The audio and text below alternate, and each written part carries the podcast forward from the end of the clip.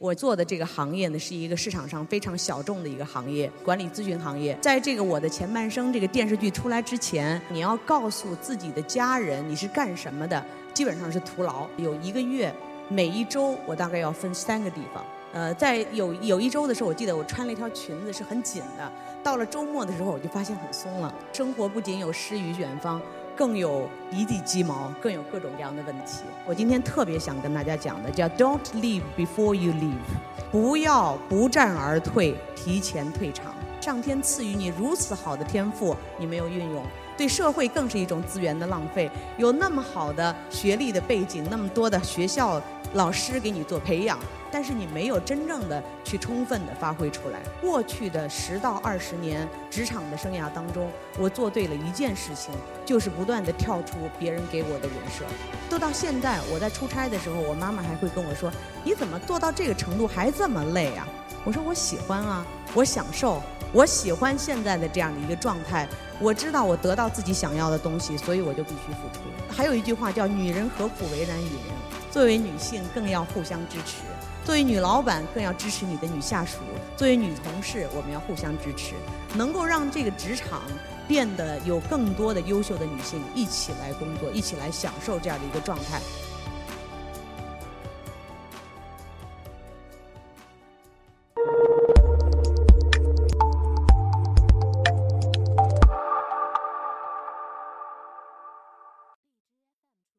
我现在呢是在一家外资的管理咨询公司，叫未来韬悦，呃，任中国区总裁，已经做了十七年。从最基础的专业的顾问一路走来，走到了今天，作为这个整个中国区的这个负责人。在中国市场上，过去十几年当中，经济发展非常的快速，但是我们的人才非常的短缺。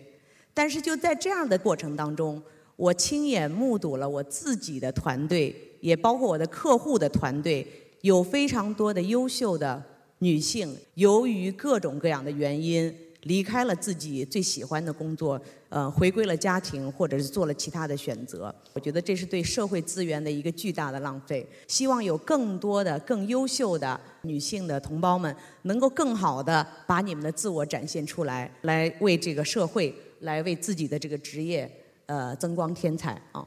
我做的这个行业呢，是一个市场上非常小众的一个行业，管理咨询行业。在这个我的前半生这个电视剧出来之前，你要告诉自己的家人你是干什么的，基本上是徒劳。但是这个电视剧出来之后的话呢，所有人知道哦，呃，你们公司就是那个贺涵，呃，那个唐晶啊，呃，大家看到的哈，这个都是很美的照片啊，这是很专业的照片，呃，但是呢。管理咨询的这个生涯，其实对于一个女性来说的话，实际上是非常非常残酷的。我们的生活里边充满着大量的挑战，基本上每个礼拜都在飞，每个礼拜都会要在各种各样的地方为客户、为我们的这个团队来做各种的交流，还有做很多的项目。有一个月，每一周我大概要分三个地方。呃，在有有一周的时候，我记得我穿了一条裙子是很紧的。到了周末的时候，我就发现很松了。那么这种现象不是一次两次，是一个月、两个月、几年，都是这样的一个状态。所以我说，生活不仅有诗与远方，更有一地鸡毛，更有各种各样的问题。在我的这个团队在听说我来讲这个话题的时候，说说老板，你这个开了挂的人生，呃，你实在太顺利了。我想了想，我说对。我可能是比较顺利的。作为我自己的这个人生经历来说的话呢，是一个来自于中国内地的三四线城市的一个普通女孩儿，通过上大学在上海，然后呢，我最早的时候是在学校做老师，呃，之后呢，我就加入了这个管理咨询行业，一路的走来。但是内心的煎熬和内心的这些冲突，可能每一天都会发生。呃，我也曾经有很多次想过要离开这个职场，我一直在不停的问自己，说我为什么要这样做呢？呃，我是一个十岁孩子的妈妈，我为什么不能像电视上看到的很舒服的这些个女性来做这样的生活呢？我觉得有一个最重要的问题，因为我很了解自己，我知道自己要什么。所以，当我知道自己要什么的时候，我觉得所有的这些问题，所有的这些压力，都是我必须去承担和接受的。可是，我环顾四周，是所有的调研报告，猎头公司出的，呃宏观经济报告出的，包括刚才这个英国大使馆出的所有的报告里边，都表明一个数据：在今天的职场里面，能够做到高管层，甚至是更高层董事会的成员，这个的比例，不仅仅在中国，在美国，在英国，在所有的发达地区。最多不会超过百分之十到十五，也就是说，我们不停的在叫说女性要更好的发挥自我，能够做更好的自我，但是能够真正的坚持下来，做到非常有影响力的岗位，能够对社会、对这个团队有影响的这些职位的人，比例实在是太小了。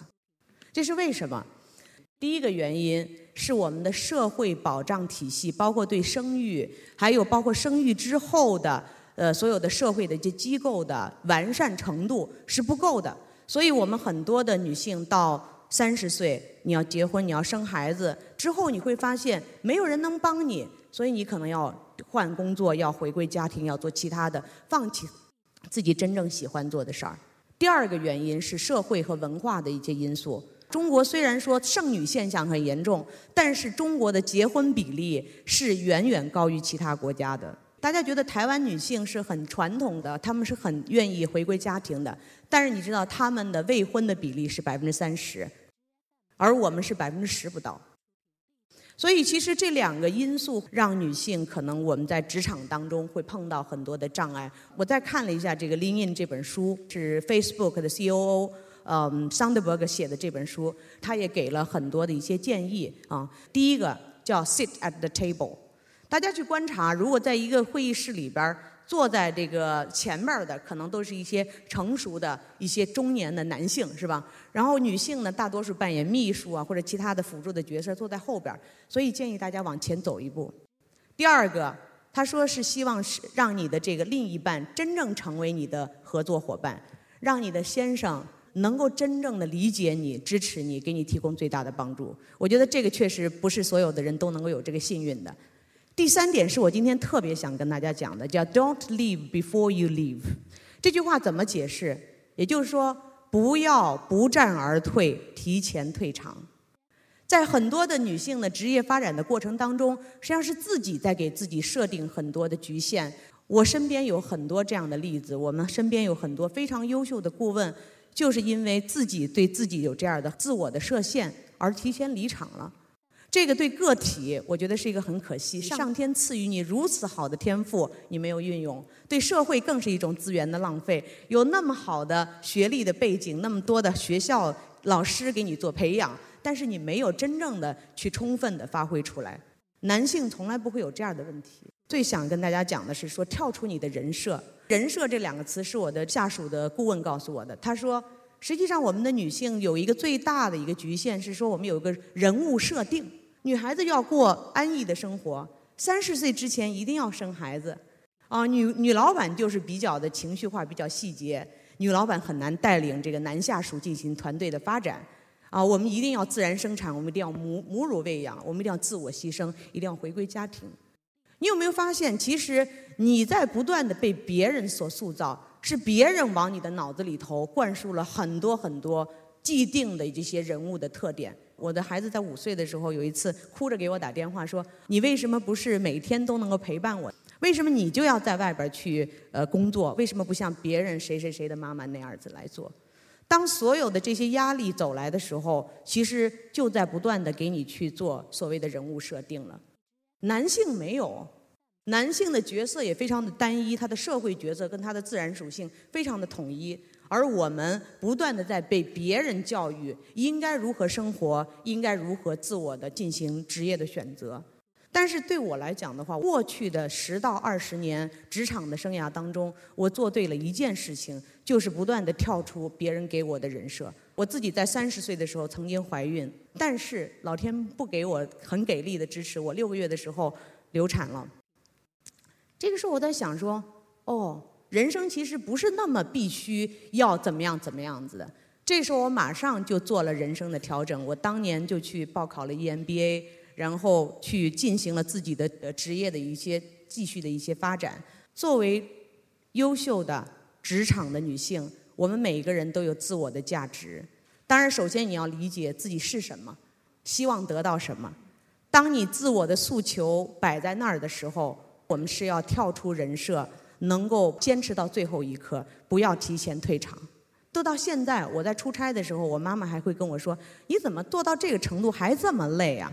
我说：“我喜欢啊，我享受，我喜欢现在的这样的一个状态。我知道我得到自己想要的东西，所以我就必须付出。在未来的我们叫无边界时代，行业在做整合，在发生很大的巨变，包括我们的工作方式也可以做很多的远程的一些安排。对于女性来讲的话，这是个非常好的消息。”未来包括人工智能，包括远程办公，包括各种的自由的生活的状态和工作的状态，我们的女性的职场是变宽了，所以更能够支持到大家不要提前退场。还有一句话叫“女人何苦为难女人”，作为女性更要互相支持，作为女老板更要支持你的女下属，作为女同事我们要互相支持，能够让这个职场。变得有更多的优秀的女性一起来工作，一起来享受这样的一个状态。我们的公司的女性员工比例高达百分之六十到七十，所以有很多的女性的顾问，对于公司来讲也有责任去为她为女员工去提供灵活的办公的一些方式啊。我有一个下属，啊，他的妈妈在两年之前得了脑瘤，非常的严重。那这时候他就想到说我要辞职，希望能够在妈妈在世的最后的半年陪伴妈妈。后来我跟他聊了一下，我说其实你也需要有一个平衡的一个心态去面对妈妈的这个状态。如果你整天的时间都在医院面对这样一个病人，你会崩溃的。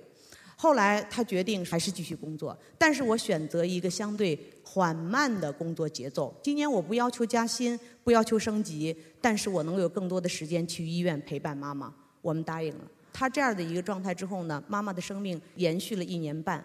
他回来之后，他跟我说，妈妈最后还是去世了，但是他非常高兴的告诉我，他说我一点都不后悔，因为我通过自己的努力，我让妈妈在最后走的过程当中，嗯，非常的安详。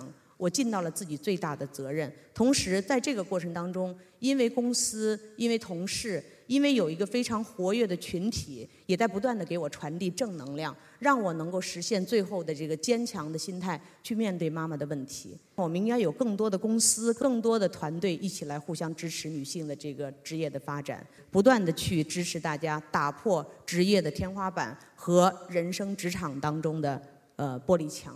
我希望有更多的优秀的女性能够把自己的潜能充分的发挥出来，在不同的人生阶段都能够看到更好的风景，然后为这个社会贡献自己最大的力量。